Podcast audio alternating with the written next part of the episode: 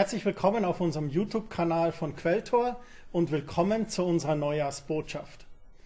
In dieser Botschaft wollen wir euch drei Personen vorstellen. Und die erste Person ist David. David hatte ein sehr aufregendes Leben. Geboren als jüngster Sohn Isais in Bethlehem, wurde er schon als junger Mann vom Propheten Samuel zum König gesalbt. Das war ungefähr 1000 vor Christus. David verbrachte seine jungen Jahre dann aber erstmal als Schafhirte und erlangte dann Berühmtheit, als er im Kampf gegen die Philister den Riesen Goliath erschlug.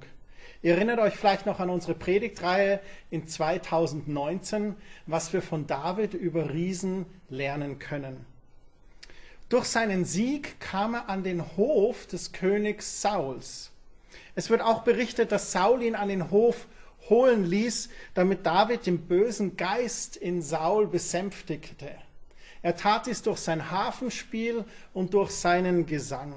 Der Großteil der Psalmen, die wir in der Bibel kennen, die ist von David verfasst worden. Nun, David wuchs weiter heran, war am Hof des Königs Sauls und wurde ein sehr erfolgreicher Kriegsmann. Das hatte aber über die Jahre den Effekt, dass Saul immer wieder sehr neidisch auf ihn wurde und er wollte ihn sogar umbringen.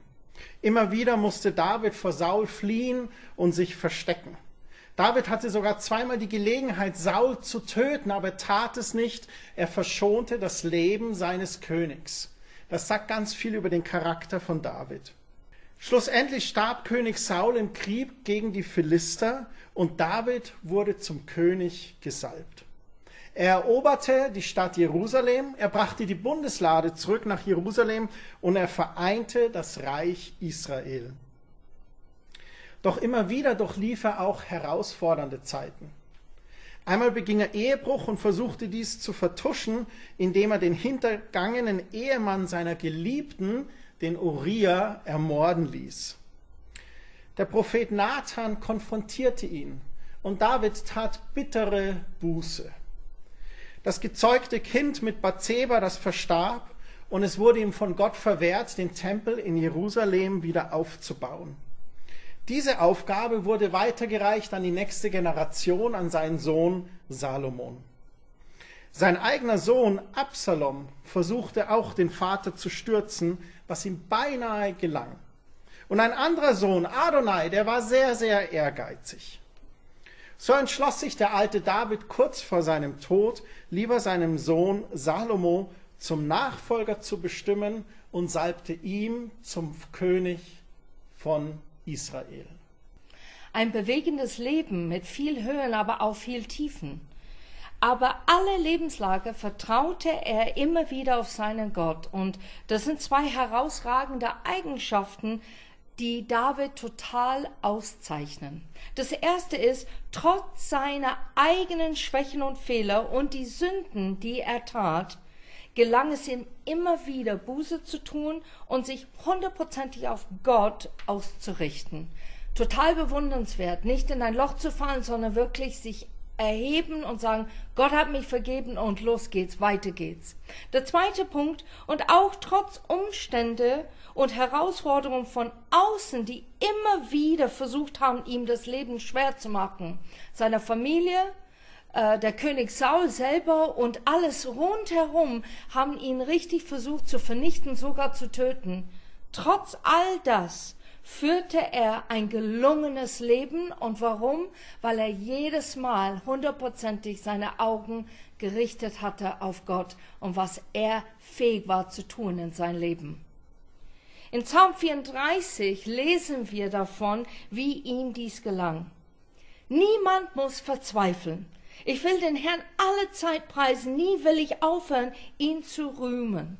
Mit Leib und Seele lobe ich ihn. Wer entmutigt ist, soll es hören und sich freuen. Preist mit mir diesen großen Herr. Lasst uns gemeinsam seinen Namen bekannt machen. Als ich den Herrn um Hilfe bat, antwortete er mir und befreite mich von meinen Ängsten. Wer zum Herrn aufschaut, der strahlt vor Freude und sein Vertrauen wird nie enttäuscht. Ich war am Ende.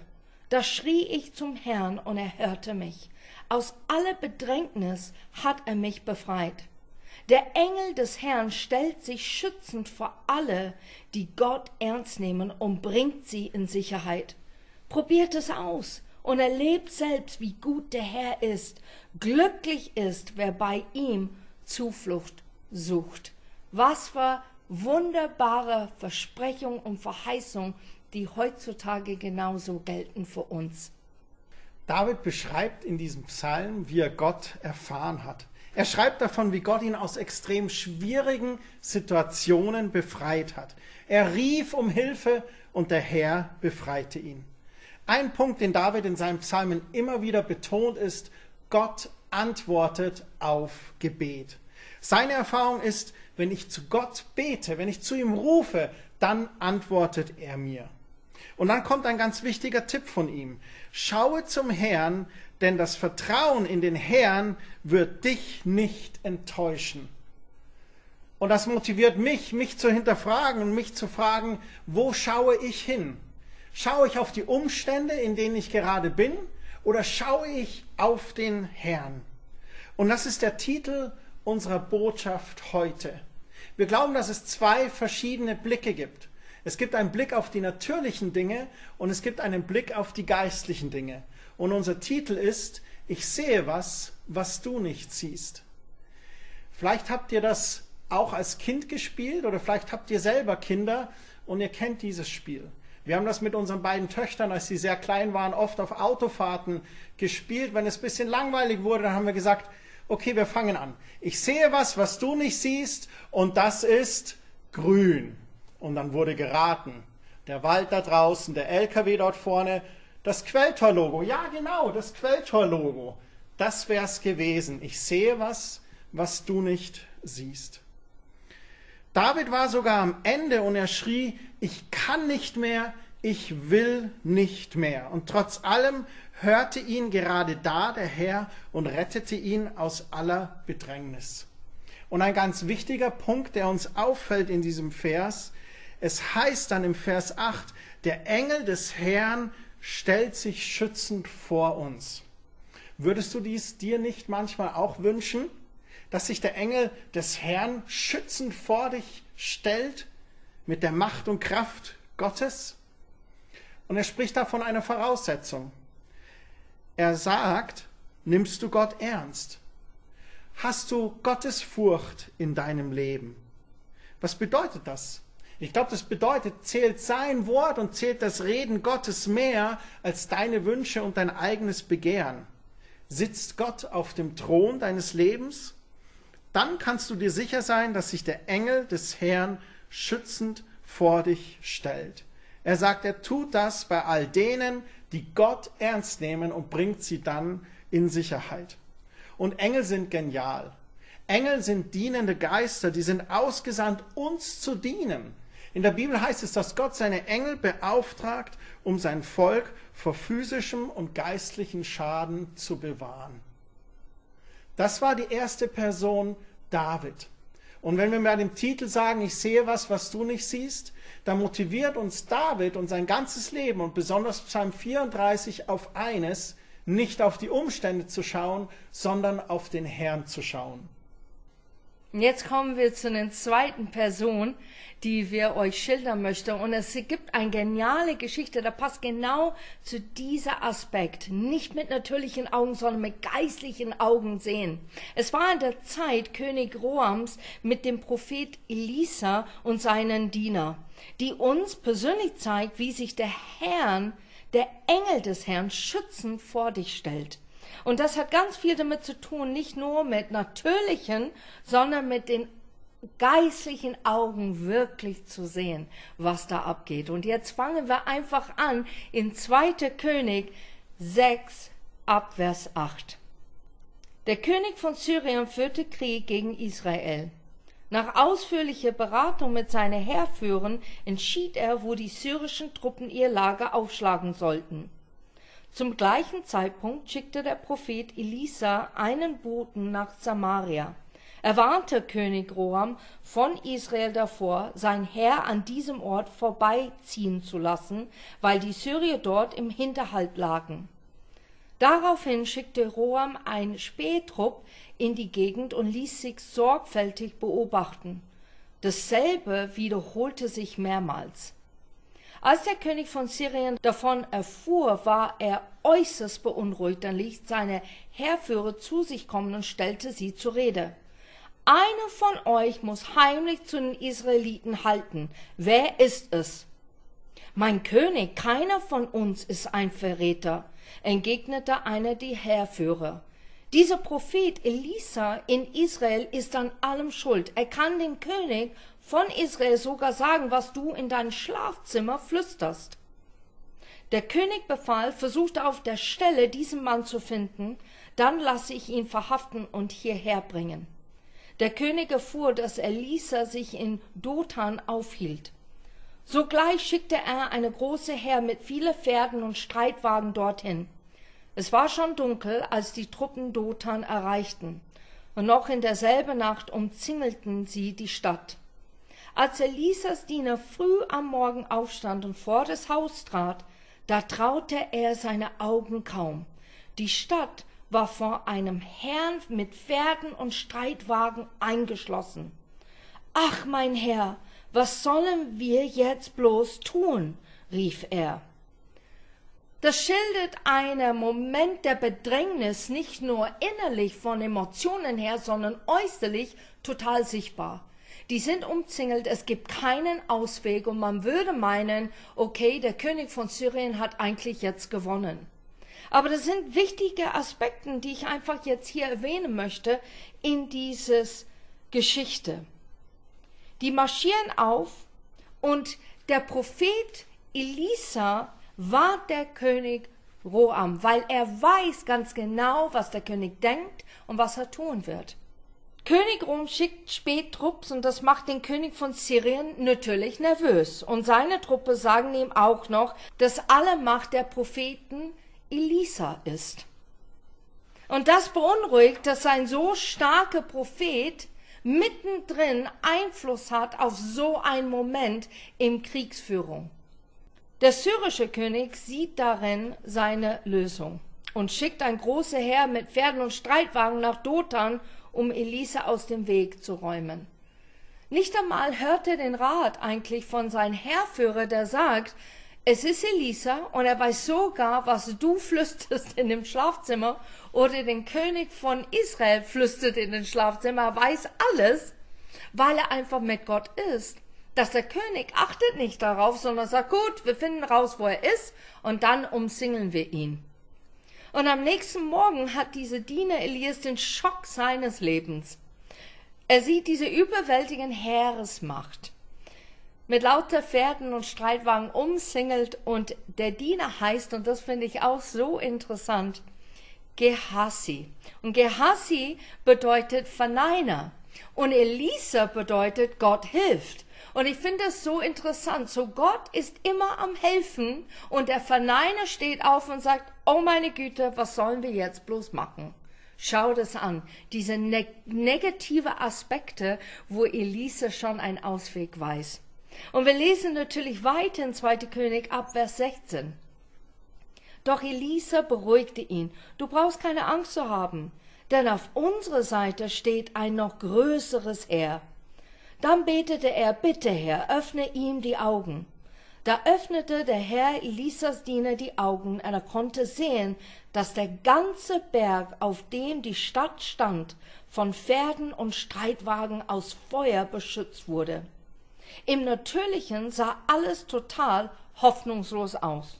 Doch als der Diener mit geistlichen Augen sieht, erkennt er die ganze Wahrheit. Und das ist wie eine Paradigmenwechsel, der alles bekommt einen ganz anderen Sinn. Du siehst was, aber siehst du es doch nicht. Und dann plötzlich wird dir eines klar, über was es wirklich geht. Und dann siehst du das ganze Bild. Und ich finde es so aufbauend für uns heutzutage, dass wir nie aufgeben zu erkennen, ein geistlicher Welt ist am Agieren und aktiv sein, während wir hier auf die Erde sind und tun unseres Teils dazu.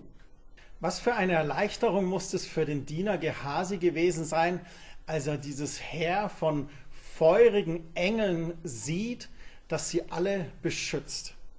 Die Geschichte geht dann auch gut aus mit noch ein paar anderen Wundern. Das syrische Heer, das wird übernatürlich besiegt. Das ist eine Geschichte für sich, das kann man noch nachlesen. Wir sehen, wenn wir beginnen, unseren geistlichen Blick zu heben, und auch wie David im Psalm 34, Vers 6 schreibt, eben nicht auf die Umstände oder auf das Natürliche zu sehen, sondern mit geistlichen Augen, mit geistlichem Blick zu sehen, dann steigt etwas in uns auf. Und ich glaube, das ist dem Diener Gehasi auch so gegangen. Ich glaube, er sah die Engel und auf einmal stieg in ihm Hoffnung auf. Und es stieg Vertrauen in ihn auf, Gott ist da, Gott ist mit dabei, ich bin nicht alleine. Und so entsteht Glaube in uns, wenn wir diesen geistlichen Blick haben, ein Glaube, der ganze Berge versetzen kann.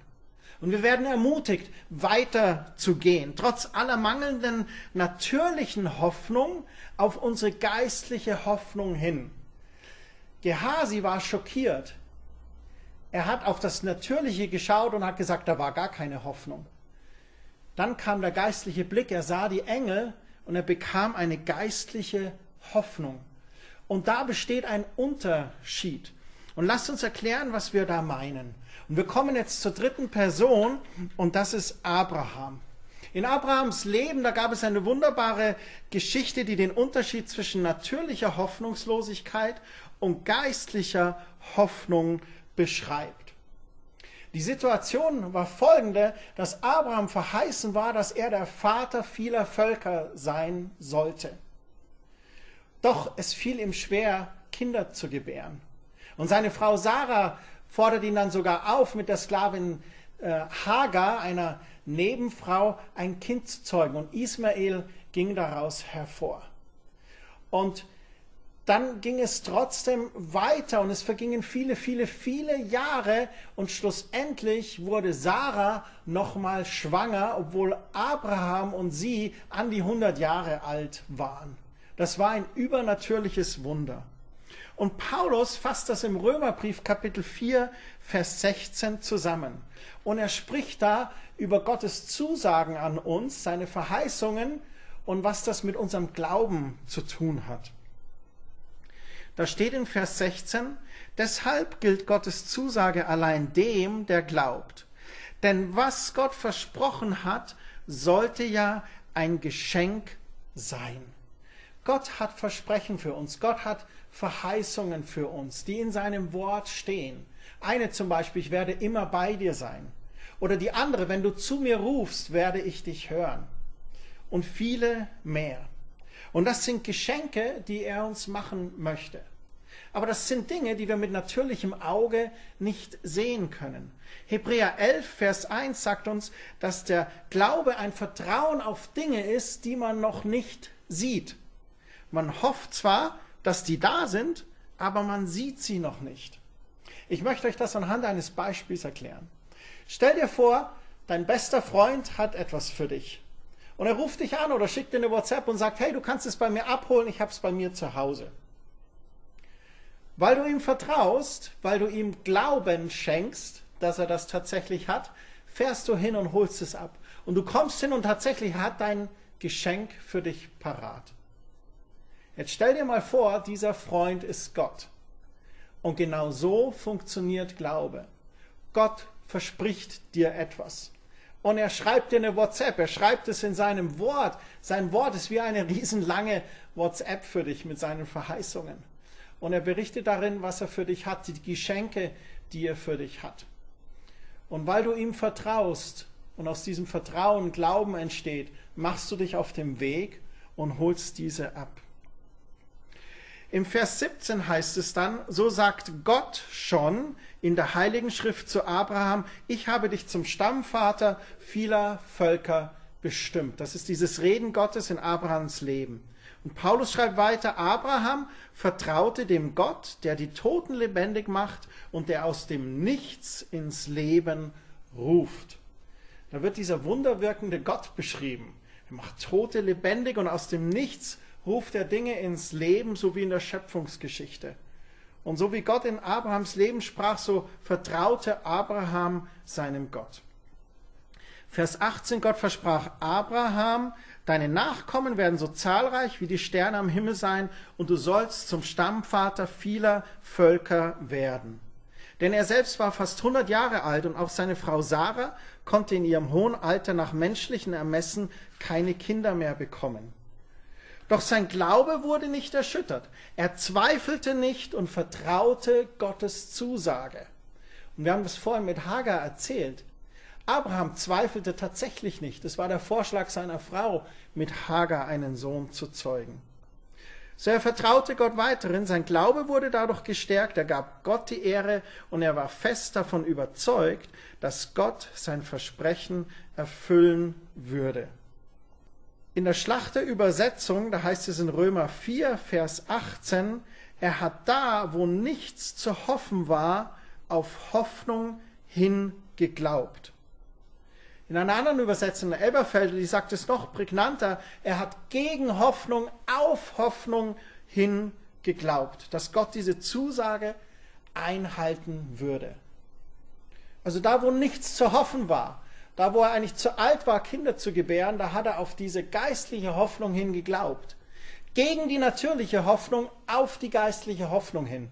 Er hat nicht mit natürlichen Augen geschaut, sondern mit geistlichen Augen gesehen gegen die natürliche Hoffnung, da geht nichts mehr, um ein Kind zu zeugen, auf die geistliche Hoffnung, Gott hat gesprochen, du sollst ein Vater vieler Völker sein. Hebräer Kapitel 11 ist ein ganzes Kapitel wie eine Ruhmeshalle, eine Heldenhalle der mächtigen Männer und Frauen Gottes. Und da können wir auch lesen über Abraham in Vers 8. Auch Abraham glaubte fest an Gott und hörte auf ihn. Vers 9, er vertraute Gott. In Vers 11, und Sarah, Abrahams Frau, die eigentlich unfruchtbar war, glaubte unerschütterlich an Gottes Zusage, dass sie noch ein Kind bekommen würde. Sie wusste, dass Gott alle seine Zusagen einhält und tatsächlich wurde sie schwanger, obwohl sie dafür schon viel zu alt war. Und so erhielt Abraham, der eigentlich schon gar keine Kinder mehr zeugen konnte, Nachkommen so zahlreich wie der Sand am Meer und die Sterne am Himmel. Was lernen wir von Abraham? Nicht zu verzagen auf der natürlichen Hoffnung, die eigentlich keine Hoffnung mehr gibt, und den Blick zu Gott zu heben und auf geistliche Hoffnung hin, auf das Reden Gottes, auf seine Verheißungen zu vertrauen, die Geschenke sind für uns Menschen.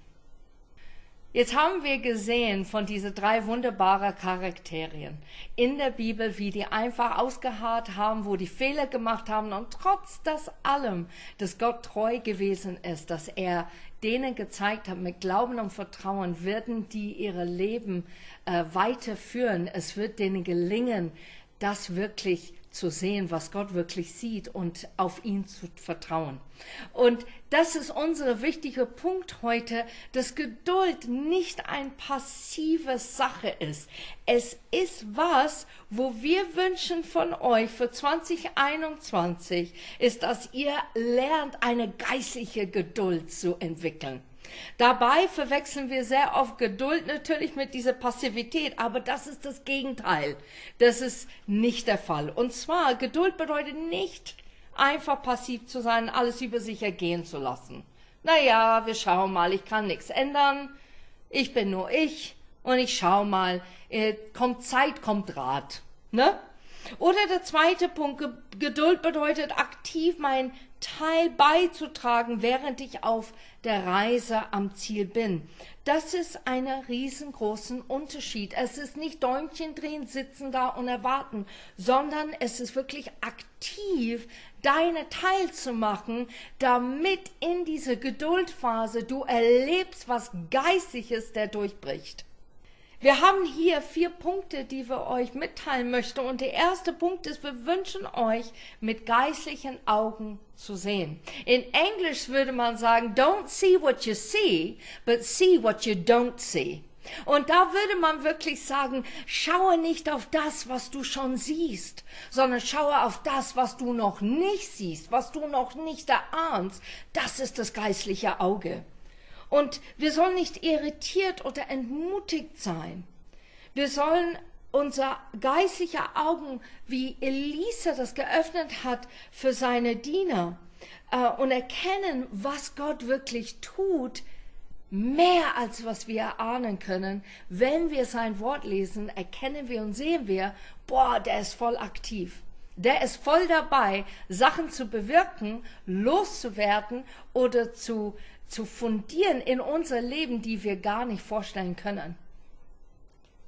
Und deshalb ist es so wichtig, nicht nur Gott ist in unserem Leben durch seinen Heiligen Geist und auch am Wirken, sondern er steht auch mit dieser Herrscher von Engel bereit, die uns zu dienende Geister sind. Und Gottes Engel streiten für uns, die tun es wirklich. Und wir dürfen uns der Macht Gottes in unserem Leben bewusst sein. So, sei keine Gehasi, eine Verneiner, sondern öffne deine Augen und sei eine Elisa. Sei derjenige, wo du weißt, wo kommt meine Hilfe? Meine Hilfe kommt von Gott und seine Engel mit dem Heiligen Geist. Als zweites zur geistlichen Geduld wünschen wir euch, dass ihr im Wort Gottes aktiv seid. Wir sehen an den Beispielen von David, wie fest verwurzelt er in den Worten Gottes war. Seine Psalmen, die sind nicht nur Ausdruck des Charakters Gottes, es ist ein ganzer Schatz der Wesenszüge Gottes. David wusste sehr genau, wer sein Gott war und wie sein Gott war. Das heißt, er hatte Vertrauen in den Charakter Gottes, dass es ein guter Gott ist, ein liebender Gott, ein fürsorglicher Gott und auch wie Gott handeln würde, dass wenn er betet, dass er Antworten bekommt. Das verhalf ihm immer wieder zum Sieg und auch immer wieder aufzustehen. Und eine ganz wichtige Sache wusste er, wenn ich sündige, dann gibt es einen Weg zurück. Und dieser ist Buße zu tun, mich von meinen falschen Wegen abzuwenden und Gottes Wege zu gehen. Deswegen ist es so wichtig, in Gottes Wort zu sein, damit wir seine Wege kennen und in seinen Wegen gehen können.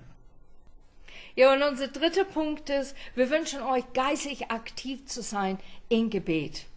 Es gibt eine geistliche Kampf und da ist ein Zusammenhang zwischen die Ursache und Wirkung. So wenn wir beten, dann wissen wir, da gibt es eine Ursache, warum wir beten und die Auswirkung ist schon geschehen, weil wir beten dafür. Und da spielen wir Menschen eine wichtige Rolle, indem wir täglich im Gebet sind und unsere Position einnehmen und Gottes Wort quasi wie ein Schwert im Gebet nutzen. Steht in Epheser 6, 10 bis 18, wir kämpfen nicht in menschlicher Kraft, sondern mit geistlichen Waffen des Gebetes kämpfen wir. Und deshalb manchmal in Momenten, wo es so wichtig ist, wenn wir beten für jemand, der gerade im Krankenhaus ist und braucht eine Wunder oder äh, das Land braucht Hilfe für diese Virus, dass es endlich aufhört oder dass jemand äh, zu uns kommt in vertraute Rahmen und sagt, ich brauche da dringend Hilfe. Wir können Rat geben nur so weit, aber geistlich gesehen können wir dann dieses Schwert nehmen, was Gottes Wort ist, den Helm des Heils, der wirklich unsere Gedanken bewahrt und zu sehen, wie Gott sieht und denkt und dieses Schild des Glaubens wirklich in der andere Hand zu nehmen und dann so quasi in ein geistliches Kampf hineinzugehen, bewusst, dass Gott der Anführer ist und dass er wirklich dieses Sache in der Hand hält und wirklich eine Lösung hat. Und das ermutigt mich, weil ich denke, boah, da bin ich aktiv in mein Gebet, wenn ich dieses Schwert Gottes Wort nehme. So, das erste, wir wünschen euch mit geistlichen Augen zu sehen. Das zweite, geistlich aktiv im Wort zu sein. Das dritte, wir wünschen euch geistlich aktiv im Gebet zu sein. Und das vierte schlussendlich, wir wünschen euch das Vertrauen und den Glauben, dass ihr auf Gottes Verheißungen stehen könnt. Dass wir lernen, genauso wie Abraham, Gottes Reden zu vertrauen und Gott allein zu glauben. Egal was natürliche Hoffnungslosigkeit dir sagt. Egal was du vielleicht denkst über 2021. an negativen Meldungen, die vielleicht gerade da sind. Trotz allem auf geistliche Hoffnung hin zu glauben und zu vertrauen, dass dein Gott treu ist, dass dein Gott mächtig ist und dass dein Gott Wunder in deinem Leben wirken kann und auch will. Wir wollen schließen mit den Worten von David aus Psalm 34 in Vers 9. Da schreibt er, probiert es aus und erlebt selbst, wie gut der Herr ist. Glücklich ist, wer bei ihm Zuflucht sucht. Wir wünschen das für euch für 2021, dass ihr glücklich seid, indem ihr unter seinen Flügeln seid, bei ihm Zuflucht sucht. Und falls du das noch nicht kennst und nicht weißt, wie es ist, mit Gott zu leben, dann hier, David sagt es, probiert es doch einfach aus und erlebe selbst, wie gut der Herr ist. David hat selbst gesagt, Gott antwortet gerne auf einen Hilfeschrei. Gott ist nur ein Gebet weit entfernt. Ja, das liebe ich, dass David da drin geschrieben hat. Probier es aus. Du hast nichts zu verlieren. Dann versuch es doch mal. Wenn du alles anderes versucht hast, versuch es jetzt einfach mit der lebendige Gott. Und wir wünschen euch natürlich, dass ihr diese Geduld, diese geistliche Geduld erlebt in eurem Leben. Dass ihr merkt, dass Gott mit euch ist. In diesem Jahr mit voller Hoffnung und Zuversicht und diese wunderbare geistliche Geduld dann wollen wir jetzt noch segnen. Vater, wir danken dir für deine Botschaft aus deinem Wort, in dem so viele Beispiele sind, die uns zeigen, was es bedeutet, mit geistlichen Augen zu sehen. Ich bete, dass du uns die Augen öffnest, mit geistlichem Blick in 2021 zu starten. Ich bitte dich, dass du uns einen Hunger gibst nach deinem Wort und einen Hunger nach Gegenwart, zu beten, mit dir zu sein. Ich bete auch, Vater, dass du uns hilfst, wirklich geistlich aktiv zu sein und nicht nur in unser Alltag so geistlich zu sein, dass wir dich vergessen oder so aktiv zu sein, dass wir vergessen, auf dich zu hören und zu warten und geduldig zu sein. Ich bete, dass du uns segnest, dass du uns begegnest dieses Jahr und dass wir merken, unser großartiger Gott geht mit uns mit in allem, was wir erleben. Amen. Amen. Gottes Segen für 2021. An eine super Woche. Ciao. Ciao.